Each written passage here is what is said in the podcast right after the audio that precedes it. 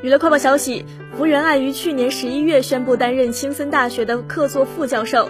然而，据该校学生透露，在本年度上学期的课表中并没有福原爱的课程，怀疑她是否被解雇。对此，女性自身向青森大学求证，青森大学回应：二零二二年度的课程还在编排中，他最初就没有上学期授课的计划，预计在十月开始的下学期授课。而客座副教授的任期一年更新一次，下一年度的事情将于明年。三月决定。